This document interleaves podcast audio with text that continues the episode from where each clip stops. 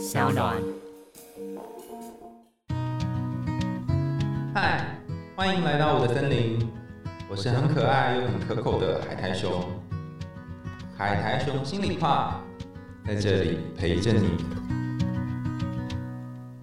各位听众朋友，大家好，欢迎回到海苔熊心里话，我是海苔熊。你的人生最近有出现过像大便一样的东西吗？你觉得为什么会发生在我身上？然后很想要把它甩掉，臭的要死，你觉得很不想要面对的事情吗？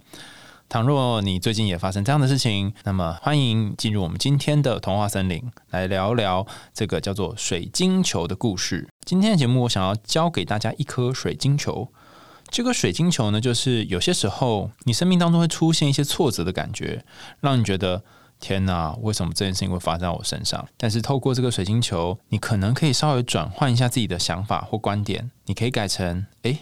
这件事情发生在我人生里面。它是要带给我什么，或是要教给我什么呢？有些时候我们会透过一些故事，透过一些隐喻，透过遇到你自己生命里面的一些部分，然后慢慢去改变对负面事情的看法。好，那我们就开始说今天的故事喽。从前，从前有一个女巫，她有三个儿子，兄弟三人呢，真是手足情深。可是女巫呢，却不信任他们，总以为他们会夺走女巫的权利，于是。女巫把老大变成了一只苍鹰，就在天空上飞翔。那个苍鹰只能够生活在悬崖顶上，人们经常看它在空中不停地翱翔盘旋。接着，他要把老二变成一头鲸鱼，就是海里面那种很大只的鲸鱼，每天活在大海的深处。人们总看到它不时地从水里面喷出巨大的水柱。兄弟俩一天只有两个小时的时间可以恢复成人形。小儿子由于很害怕女巫，也把它变成一只猛兽，一头熊或者是一只狼，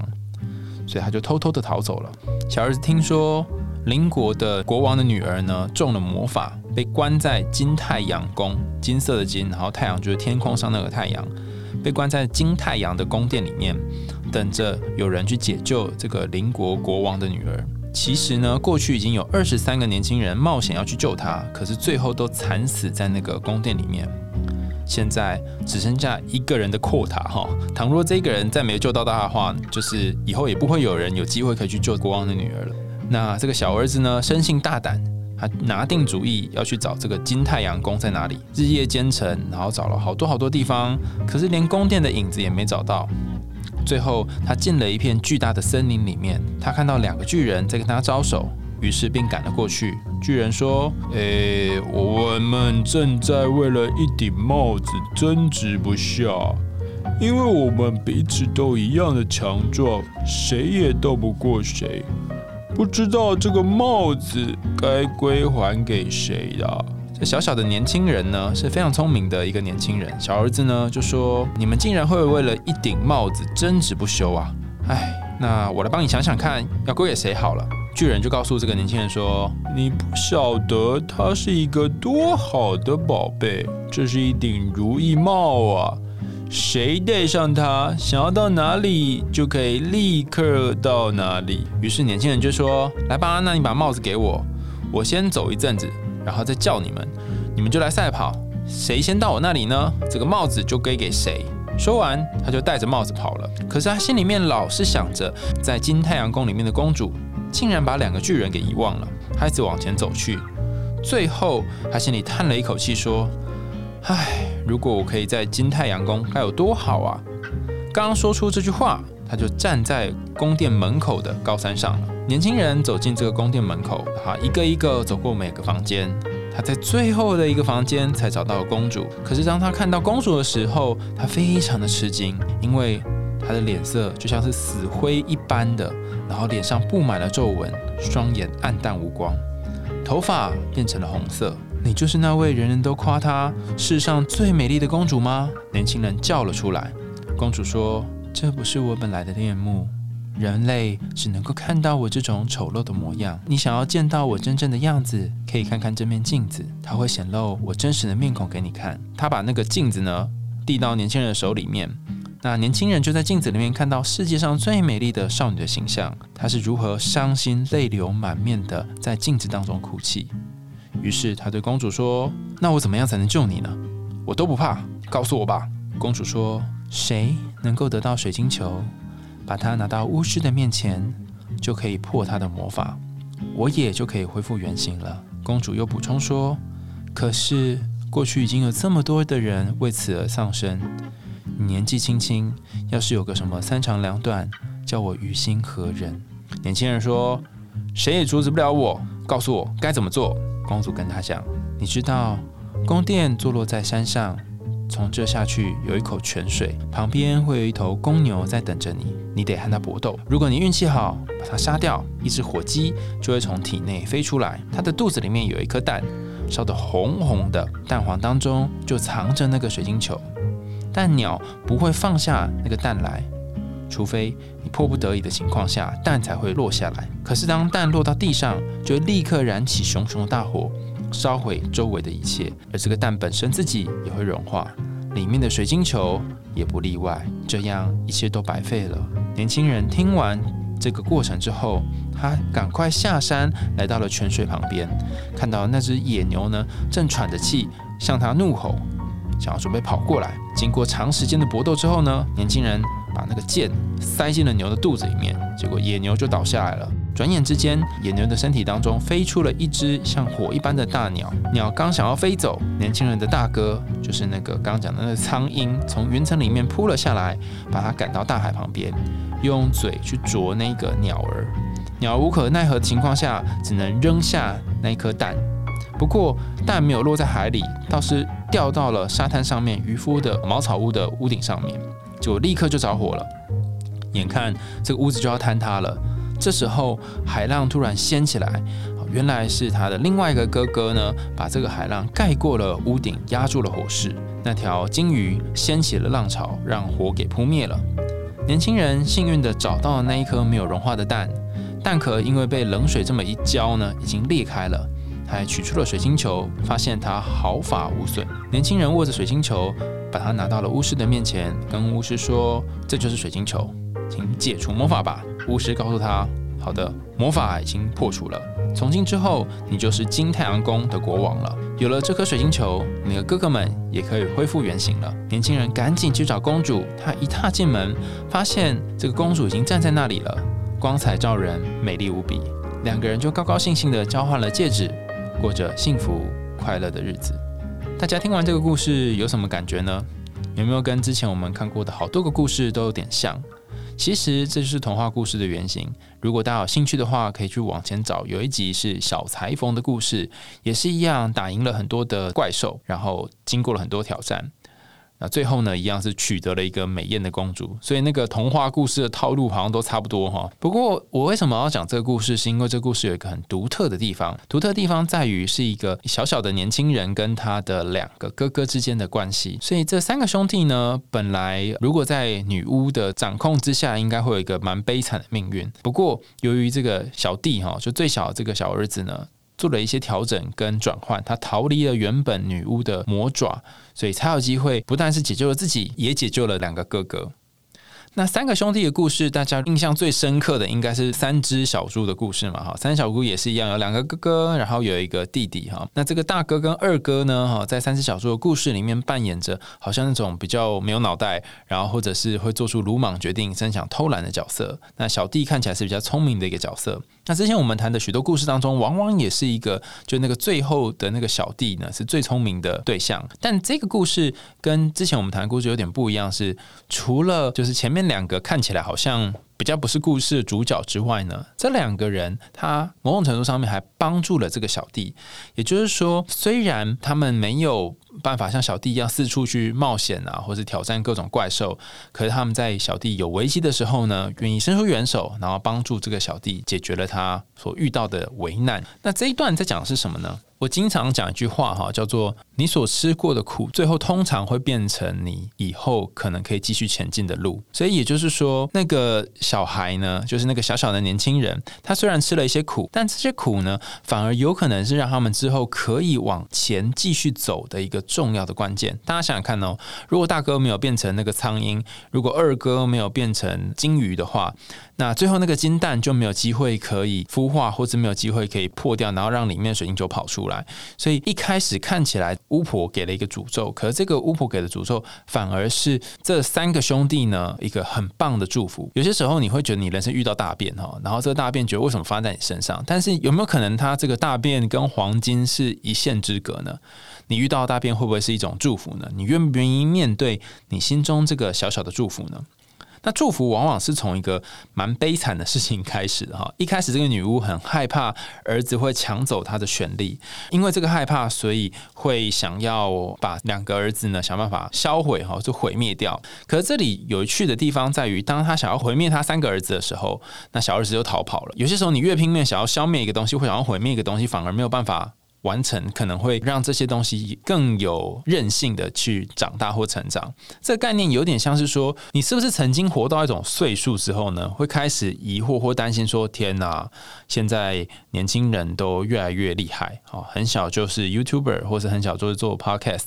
然后会很多的技能。尤其是毕业之后呢，可能他学历也不错，又有很多的这个社会上的历练。虽然说社会经验还不够，可是又做过好多好多事情。那可能长官们都。喜欢新鲜的肝，那我是一个老的肝，我会不会被他们给后浪推前浪？就是有一种会被后面的人取代这种感觉。哈，你当然可以这样想，你也想说后面的人是要来取代你的，然后这时候你就会觉得压力很大，你会觉得会不会自己有一天就变很不重要的了？就像是这个女巫一样，她想要毁掉她的后面的儿子或者是她的下一代们，为了避免他们抢走自己的权利。可是你也可以换成另外一个路线去想一件事情，是你有没有可能把这个晚辈当成是一个生命事业的延长？不是说他要帮你做事，而是说他能不能够呃，你可以把一些你所学会的智慧、所会的东西传承给他们，让他变成也可以协助这个公司往前前进的一个东西。在心理学上，我们这种培养下一代，或者是把自己恐惧转化成另外一种前进动力的，不一定是自己，可能是对方前进的动力的。这个过程我们就称作升华，就是你做了某些事情，贡献给后面的子子孙孙们。那这个升华的步骤其实是很重要的，因为如果你没有这升华，你可能就一直活在对方可能有一天会吃掉我，或是会取代我这个恐惧当中。当你愿意做这个升华，也代表一件事情是你认同自己也有自己的价值。然后年轻人的崛起并不代表你的失败，而是在他们的崛起当中，你看到哇，原来我也可以是为这些新崛起的年轻人做一点事情的。好，那再下来我们讲到这个。故事里面出现的两只动物，第一个是老鹰，第二个是金鱼。那我记得我以前在学这个沙油治疗的时候，哈，就沙盘沙子的沙，哈，盘子的盘，就是一个很像是巨大的盘子，里面放很多沙子，然后上面我们会放很多的小人偶或者小的树木、花草之类，然后。缔造出一个景色哈，是心理治疗很经常用的一个方式哈，至少是我自己蛮常用的一个方式。那在我在学沙友哈沙盘沙友治疗的时候呢，啊我的这老师就是有一次在我们跟同学互动的过程当中，在沙盘里面放了一只老鹰，老师就跟我们谈说什么是老鹰的概念哈。他说老鹰有点像是当我们到深山里面。去的时候会发现有一只老鹰，或者说好几只老鹰在天空当中盘旋，它在干嘛呢？观察这山下面的景色。所以这个观察景色的概念有点像是我们用一个词来说明，叫做 observing ego。那个 ego 可能是老鹰的这个字，但是也有可能是自我这个 ego 哦，就是说有一个自我，有一个自己在天空当中盘旋，然后看着底下的人事物或花草树木等等。在这个故事当中。大哥变成老鹰，表示他的小弟哈在地板上做的这一切的事情，他都尽收眼底。如果你有点难想象这个 observing eagle 的话，你可以想一想，你人生当中有没有某一刻时刻，其实你好像抽离你身体，有点像是退一步，或从你的后脑勺。以外的世界来看这一切的这种感觉，那倘若如果有的话，或许你就在做一个大哥的动作哈，就是在空中盘旋，然后看看自己在做什么哈。那在深度心理学，我们就会说哦，它是一个高度观察的高我。那在实验心理学，我们就会给它另外一个词叫做 metacognition，就是后设认知。你做一件事情的时候，你有没有脑袋里面另外一个思考在告诉自己说我现在在做什么？当你有一个思考的时候，你有没有一个思考在思考这个思考？听起来很复杂啊，但概念上就是一个。好像站在你身后的一个角色去看待这整个事情。那另外还有一个动物是金鱼哦，就是二哥变成那个金鱼。如果大家有兴趣，可以去听我们前面几集，有一集在讲小木偶，小木偶里面也出现了一只金鱼。那金鱼通常有很多隐喻哈，在我们小木偶那集有谈到说，它代表是母亲的子宫，还有孕育跟重生的概念。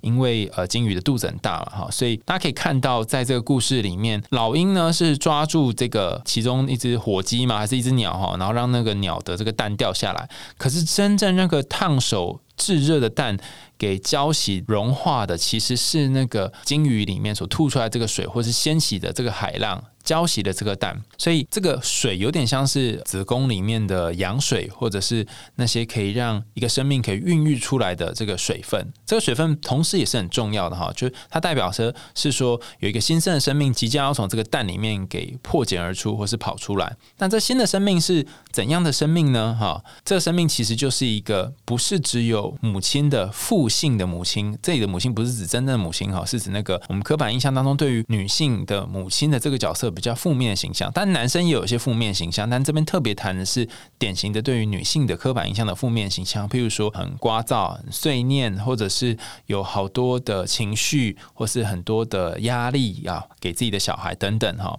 那在这个故事当中呢，谈的这个父亲的母亲的形象是这个巫婆哈，她可能想要掌握某种权利，甚至想要把子女的权利给。剥夺走，在现实世界当中，就是说，我不确定有没有人遇过有一些妈妈哈，但不是全部的妈妈，有一些妈妈会帮孩子决定好多事情，甚至我遇过好多的妈妈带着她的小孩来。治疗哈，可能不是找我，可能找不同的对象去治疗。那不论他找哪一个治疗师治疗，这些妈妈总是非常的焦急，非常的紧张，然后非常希望自己的孩子的病情可以赶快好。但每次在看的时候，我都会在想说，会不会这些妈妈她本身也有一些需要被协助的地方呢？虽然她带着一个生病的小孩，那他自己会不会有些部分也有一些病症出现了？可能还没有到病的程度，可能但有一些症状出现呢？他会不会真正要去治愈的是自己的病症呢？所以当这个过度的焦焦虑的、过度的想要掌控一切的母亲，可能就是所谓的所谓的父性的母亲的这个情节。那我们刚刚说，为什么这个蛋要重生呢？就是这三个兄弟，他可能要从一个父性的母亲情节当中毕业，或是长大，或是脱胎换骨，不能够只有这个母亲了。那不能只有母亲，那要有谁呢？在这故事的结尾，大家没有发现有一个巫师哈？假设这个巫师是男性好了哈，这个故事的头跟尾刚好有一个对应起来的一个概念，也就是说，本来是一个单亲家庭长大的三个兄弟，好，只有妈妈，而且妈妈是个巫女哈，是个女巫，但是故事的最后终于遇见了一个。雄性或是男性的角色是爸爸角色，那有了这个爸爸角色，原先缺了一角的这个家庭呢，就有一种圆满的感觉。那不是说单亲家庭的小孩就不圆满哈，而是讲说，如果你心中的某一种能量只有所谓的母亲的形象，或者是父性的。阴性的力量，哈，这种好像很多的掌控，很多的权力的掌握在手中的这种感觉，啊，不论是男生或女生，但是有一个这样的力量的时候，你可能会觉得压力很大。你需要另外一个包容的，或是给予的，或是允许的一个角度的另外一个力量来做某种平衡。所以故事的最后，他拿出了水晶球，这个巫师就很允许的、很包容的、很自在的，就让这个公主变成原本的样子。新生的部分其实是指最后这个巫师的出现，哈，让原本像缺了一角的家庭呢，有一种完满的展现。这个故事里面还有一个很重要的段落呢，其实也跟我们过去好多故事讲的都很像，就是那个巨人这个角色，哈。以前我们在讲小裁缝那一集，大家可以往前看，小裁缝那一集有讲说，哎，巨人其实代表着一些你过去没有办法挑战或面对。的东西，但是当你去面对那个你恐惧的东西的时候，其实你更需要是冷静下来去想想到底发生了什么。比方说，我前阵子因为一些事情啊，在网络上面写了一篇文章，然后大家开始讨论说，哦，我会不会用字上面偏颇啊，或是没有注意到一些细节？那一开始的时候，我会觉得好害怕、好恐惧，好像大家在讲一些话，然后我觉得好不敢面对哦。可当我冷静下来去看这个巨大的巨人，或是这些在讲说我哪里写错。哪里写的有偏颇的评论的时候，我突然发现一件事：其实这巨人并没有想象当中可怕。更多的时候，他还教会我好多事情。比方说，像这次的事件，我就发现，哎，原来我平常在用一些言语或者是写一些文章的时候，没有注意到好多的细节，而且这些细节其实是可能会让某些人不舒服或者是很在意的。那我无意识的用了这些字词，反而会让一些人觉得啊，怎么没有顾虑到他们的感觉？那这个顿悟或这个了解呢，其实对我来讲是一个很大的体会跟提醒哈。那也还好有这次的经验，我才发现哇，原来我眼前所恐惧的这个巨人呢，当我定下心来仔细看它的时候，其实好像没有我想象当中那么可怕。那在这个巨人故事里面，有一个关键的物件叫做帽子。那帽子，我不晓得大家会联想到什么哈？那我第一个联想到是《哈利波特》里面那个分类帽，一个帽子它戴在头上可能有很多的意涵啊，其中一种可能象征的是智慧或者是魔法。那当我们能够去用智慧或魔法来分辨一些事情的时候，我们就可以不用像那个愚笨的巨大的巨人一样，还在为了一个帽子要怎么分配而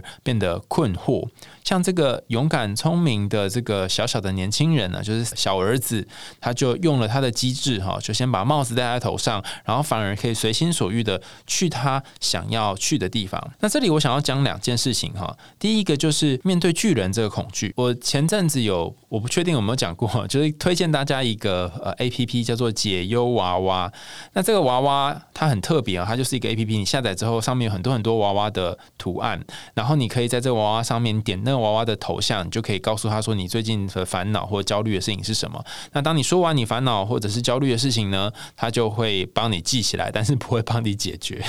可是你就会觉得哦，有一个人帮你烦恼，而且他正在烦恼这件事情。我自己用了一段时间，我觉得很大的感受是，你可能记了一些你烦恼的事情，那隔了三天，隔了五天，然后你再翻开这几个娃，你就发现，哎。我烦恼事情好像没那么烦恼了，或者我焦虑好像没有那么焦虑了。所以这解忧娃娃有点像是去面对一个巨人的时候，这个巨人告诉你的话，你把这个担心先存起来，然后隔一阵子你再仔细看这个巨人，你发现好多的好多的恐惧都是你自己想象的。当你仔细看它，其实没有你想象当中那么的恐惧。所以第一个是我想讲的是，面对恐惧，好多时候我们是来自于自己的想象。当我们真的站在恐惧的面前，你就会发现这个巨人比你想象当中还要小。那如果你觉得很困难的话，我推荐大家可以去用这个解忧娃娃的 A P P 哈。它甚至还会把你过去曾经有一些担心的事情，然后隔了一段时间，他会问你说：“哎，你还担心吗？”好，如果你没有继续担心这件事情，你可以按这个担心已经解决了的按钮，然后按下去之后，他会问你说：“你是怎么解决的？”当你解决之后，你就写下你解决的方法，或是你不再担忧的方法，或是你怎么让这件事情变得不再担心的。写完之后呢，它就会被收集，收集到有一个地方，叫做晴天娃娃区 哈。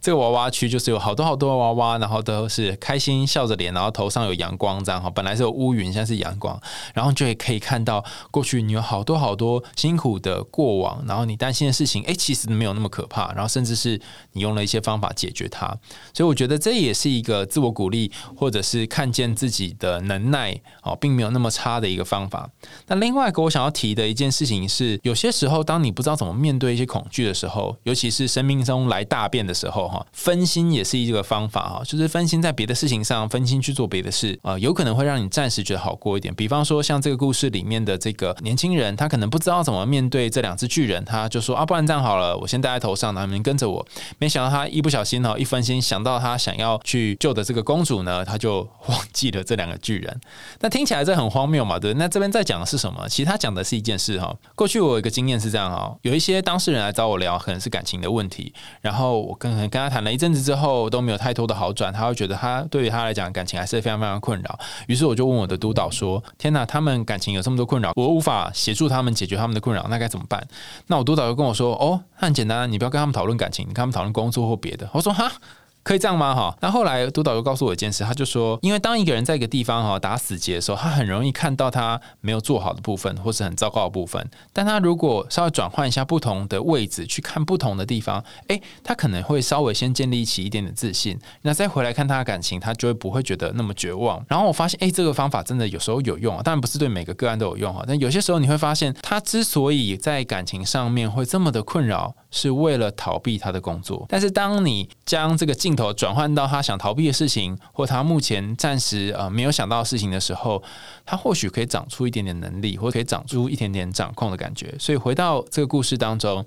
当你没有办法解决你面前两个巨人正在吵架，帽子应该要属于谁的时候。不如转身去做你现在想做的事，你想救的公主，你想要去的地方。那当你转身这个刹那，然后当你移动不同的空间，甚至让你换了一个工作哈，你原本在 A 工作，后来戴上帽子，咻传送到 B 工作之后呢，可能那些原本困扰你的事情会有柳暗花明的机会。好，那最后一个我想要谈的概念是有关于这个故事里面的那个公牛哈。公牛的肚子里面有有一只火鸡，火鸡的肚子里面有个蛋黄，蛋黄里面有一个水晶球，有没有觉得非常非常复杂哈？那为什么要这样呢？哈，这里在讲的这个看起来是在讲一个很复杂的 A 包 B，B 包 C，C 包 D 的这个过程，实际上在讲的事情是说自我觉察这件事。我记得一开始我在学智商的时候呢，我就问我的老师们说：“诶，自我觉察到底是什么？”哈，那其中一个老师给我答案很好笑，他说：“自我觉察就是不断的发现的过程。”那我就问老师说：“那发现了之后呢？”他说：“再不断的发现。”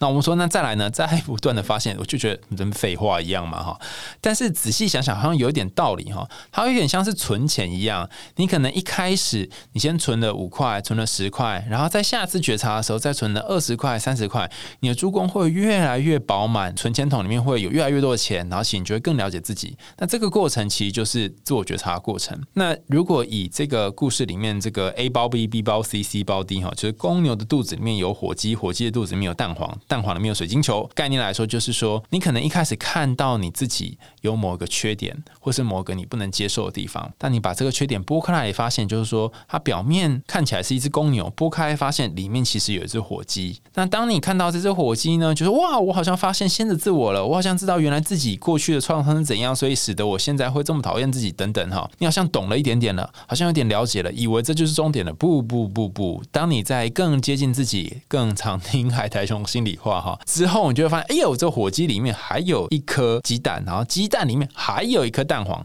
不断不断的一层一层像剥洋葱一样哈，就会看到那个里面最深层的一层可能是水晶球。我不确定我们这辈子能不能穷尽或是达到心中那个最沉静的水晶球，可是或许我们会慢慢慢慢的透过不断了解自己的过程，去觉察更深的、更内在的自己。其实也就是面对这个水晶球的，或是接近这水晶球的过程。但是大家知道吗？要接近水晶球是一件非常非常辛苦的事。在这个故事当中，这个水晶球会起火嘛？那那个鸡蛋会烧起来，你可能会可能会压死别人，甚至它可能会四处乱窜哦。所以你会需要一些人陪你。在我们之前的故事当中也谈到说，如果你要踏上一个冒险，那朋友的陪伴是很重要的。如果没有这些朋友，你会一个人在过程当中非常的辛苦。那生命的宝藏常常夹着非常多呃深刻的层次，我们不断的探索呢，会发现更多深层的东西。那比方说像我刚刚谈的那个例子，就是我在网络上面写了文章，但是后来发现，诶，大家想法好像有些时候跟我一开始想。的不一样，我才发现说，原来很多事情以前我认为是理所当然的事情，可是却不知不觉的会伤害了别人。这就是透过这个外表的公牛，然后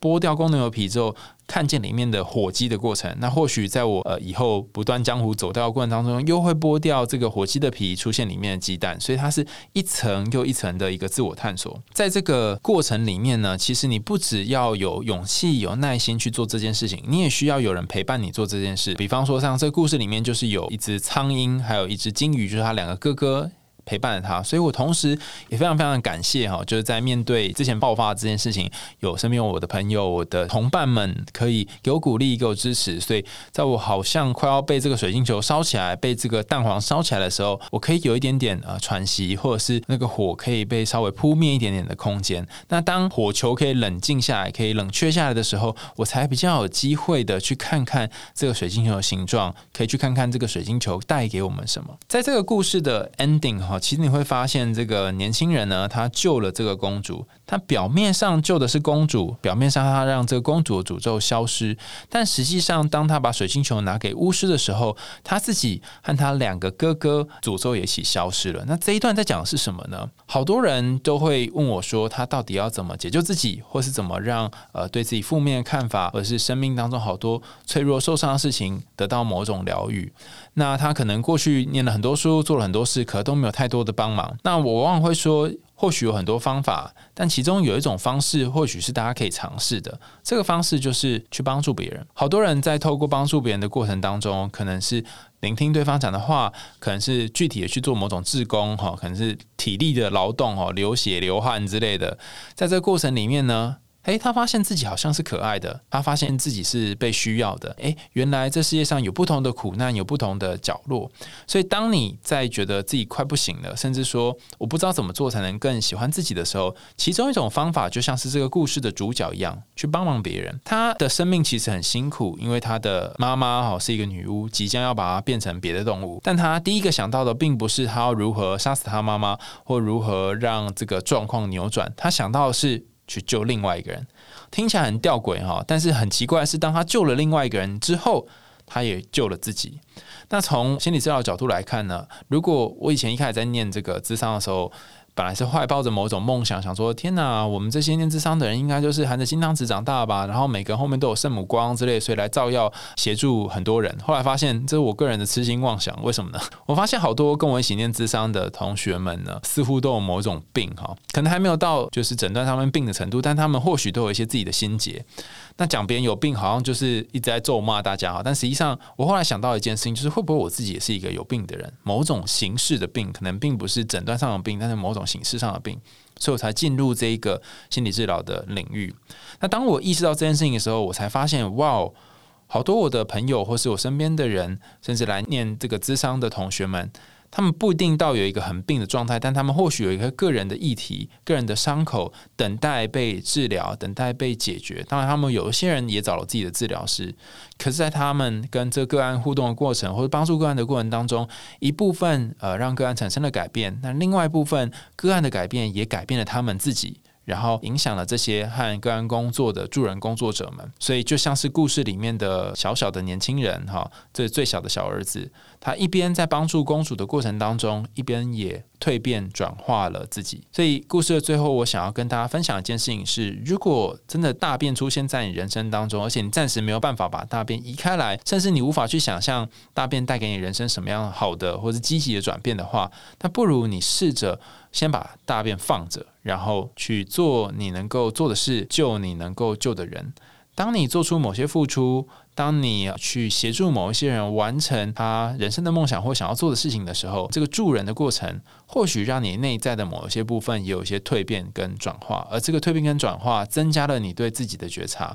有一天就会发现，这个鸡蛋里面有一个很晶莹剔透的水晶球，是属于你身上。独一无二的部分，又到了节目的尾声啦！感谢你的收听，也欢迎大家在 Apple Podcast 或其他的留言管道告诉我们听完故事的想法，也欢迎你透过 SoundOn 的平台，然后小小的赞助阿雄呢，我家里面那个猫咪的罐头哈，我之前收到一些赞助，非常感谢大家哈，收到赞助非常开心，就是我代替我家的猫咪们哈，感谢你哈。那如果你想听更多有趣的童话故事、有趣的心理学知识的话，欢迎继续追踪海苔熊心里话，我们下次见啦，拜拜。